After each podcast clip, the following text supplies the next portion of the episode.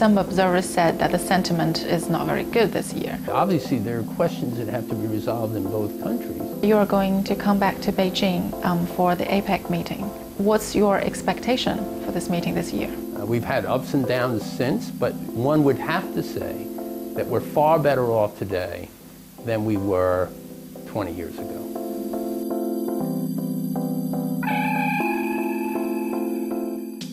今天我们有请到嘉宾，美国商会主席 Thomas Donahue 先生。他从1997年即开始担任这个职位，在中美贸易和谈判方面有非常丰富的经验。究竟如何看待中美双边投资协定谈判的进展？让我们来听听他的观点。中美贸易三十多年来迅猛发展，在商品贸易和服务贸易之外，双边商贸投资成为近年来中美贸易发展的新方向。最新统计显示，在流入美国的外国直接投资中，只有不到百分之一来自中国；在流入中国的外国直接投资中，只有约百分之三来自美国。现状显然不令人满意。And like you said, the strategic part is challenging, and some observers said that the sentiment is not very good this year. So, do you think the results um, of the economic track has been negatively influenced by the other track? Well, if there's a given amount of time to talk about any set of issues, and then some of that time is taken away to talk about something else, well, then you don't have as much time to move uh, significantly on uh, the matters of concern on the economic side. Mm. But there is a lot of very positive information. I mean, China is investing more in the United States this year than we're investing here. I mean, it'll go back and forth. Uh, China is buying a whole lot of uh, U.S. companies, and we're very excited about that. And the U.S. is trying to invest in, here in a in a more significant way going forward. Obviously, there are questions that have to be resolved in both countries, but we feel very good about that. We came here with a very positive attitude. We're looking forward to the Track 2 dialogue. We know there's going to be some very, very helpful discussions on the BIT.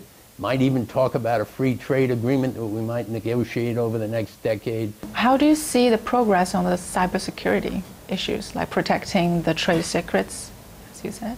Well, I think there is a ongoing debate throughout the world, by the way, on the protection of intellectual property. There are some people that think as soon as it is invented that they have a right to it. Well, then nobody is going to spend money to make innovations in pharmaceuticals and in, and, and in uh, information technology and in uh, biophysics and all this sort of thing. You have to protect, or by the way, in entertainment or in news you have to protect your intellectual property, and we're very, very engaged in that. And uh, we think that's important. And my argument is this the United States is one of maybe 58 or 60 countries, including China, around the world that has an intelligence service. We're one of only four or five that will not use what we learn in our intelligence thing to the benefit of our private um, companies. We don't do it. Most people do. And uh, so we're careful about that. Uh, the cybersecurity issues are more complicated than they have been in years past because technology is more, uh, more effective in terms of learning what you want to learn. Uh, our deal is uh, we're not going to disadvantage competitive companies from around the world because of what we learn and we are going to try on a strategic sense to learn what we have to learn to protect our interests and to protect the interests of our trading partners. Does U.S. companies have this problem in other countries? Yes. Like? Well, I'm not going to start naming countries. Look, if 60 countries are doing this, mm. then of course you have a problem. I can tell you that we have problems in, uh, uh, on a whole series of issues, uh, let's say in India. Uh, we have problems in our best trading partner on intellectual properties in that Canada. We have spoken about these issues on a regular basis. But because of the size of China, because of the scope of its uh, technology, uh, maybe we have a larger set of disagreements with them. Mm-hmm. But that's what you'd expect. And our reason to be here is to look for the positive things that are going on here in the protection of intellectual property. Our reason to be here is to look for new ways to expand investment, new ways to try and come to some of these trade agreements, uh, for example, the intellectual property agreement. And we see this as a very positive time to be in China. 二零零八年以来，中美双方已经进行了十二轮 BIT 谈判，也就是中美双边投资协定。按照今年第六轮中美战略与经济对话披露的信息，BIT 谈判已经进入文本的实质性谈判，并有望按照时间表依次推进。And in this year's um, dialogue on the economic track, I think the most interesting thing is um, setting a timetable for a BIT. Um, so, from your point of view, um, what are the biggest obstacles in the um, following negotiations? Because the vice finance minister um, of China said he expects many difficulties. Well, first of all, when you do a BIT, you're creating an advantage relationship with one another on financing. So you have to say which things are you going to exclude. Before you even get started, you ought to say what things are not going to get into this agreement. And uh, those lists will probably be done in the next six months. Mm-hmm. And once we get those lists taken care of, we'll be moving very quickly to talk about how we'll deal with all the rest of the investment issues. Uh, my own view, my preference is we move very quickly on this because I think it's, it's the forerunner to a free trade agreement. Mm-hmm. I think it makes extraordinary sense for us to advantage the both economies, and I think it is something that will be, build confidence between the U.S. and China. Mm-hmm. Unfortunately, there are a whole lot of issues that have to get resolved. And we've got to work together, the business community, to pressure our government to move quickly for all the reasons I mentioned, and we'll be doing that. Mm, do you think the resistance from Chinese um, state owned enterprises is a big problem in the negotiation?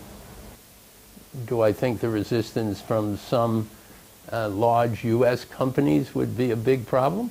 No, I think it is a part of the negotiation. Mm. Uh, Chinese state owned companies want a BIT.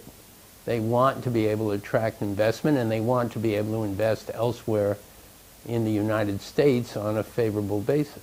Mm. So I think what you have here is people that have great intentions and the meanwhile they're trying to protect their established positions. And would you expect anything else from large multinational corporations and governments that have trade agreements and investments all over the world?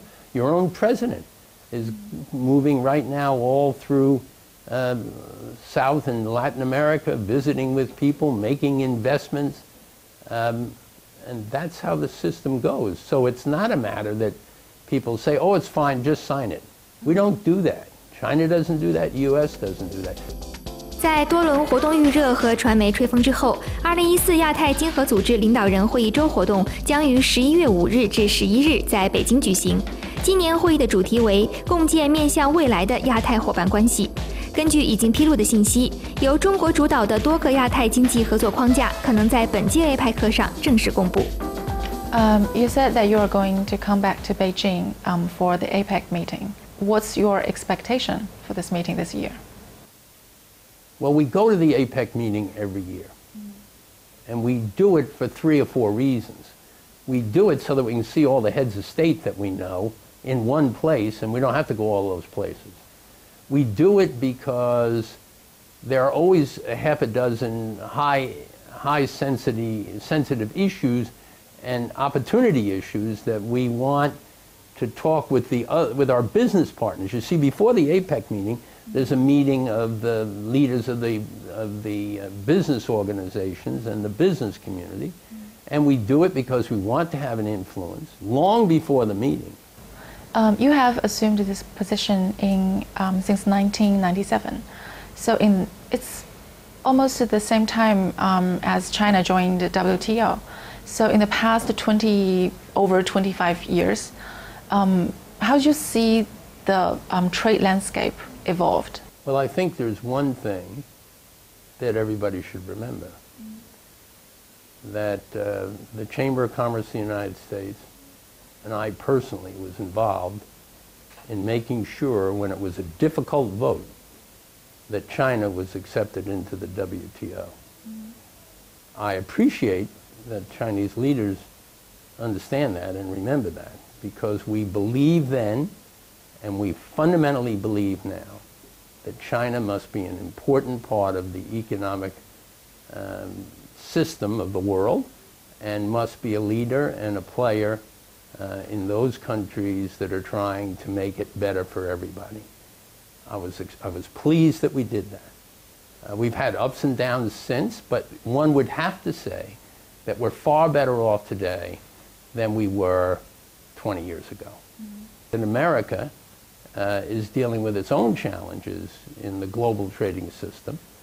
Uh, when economies are under stress, then people in their in the home country become protectionist.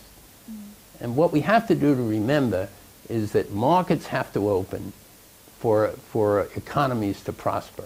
When markets are restricted and closed, economies can deal in their own in indigenous uh, environment, but the, the real prospering in this world is, uh, is in trade. 95% of the people the United States companies will sell something to don't live in the United States. 在一九九七年担任美国商会主席后，Thomas Donohue 先生已经至少访问中国七次。他表示，他经常带着代表团来中国听取中国企业的意见，同时中国政府和企业的代表团也经常在美国华盛顿啊与他见面。他认为，虽然在战略方面是有挑战性的，但是在经济方面，今年是颇富成果。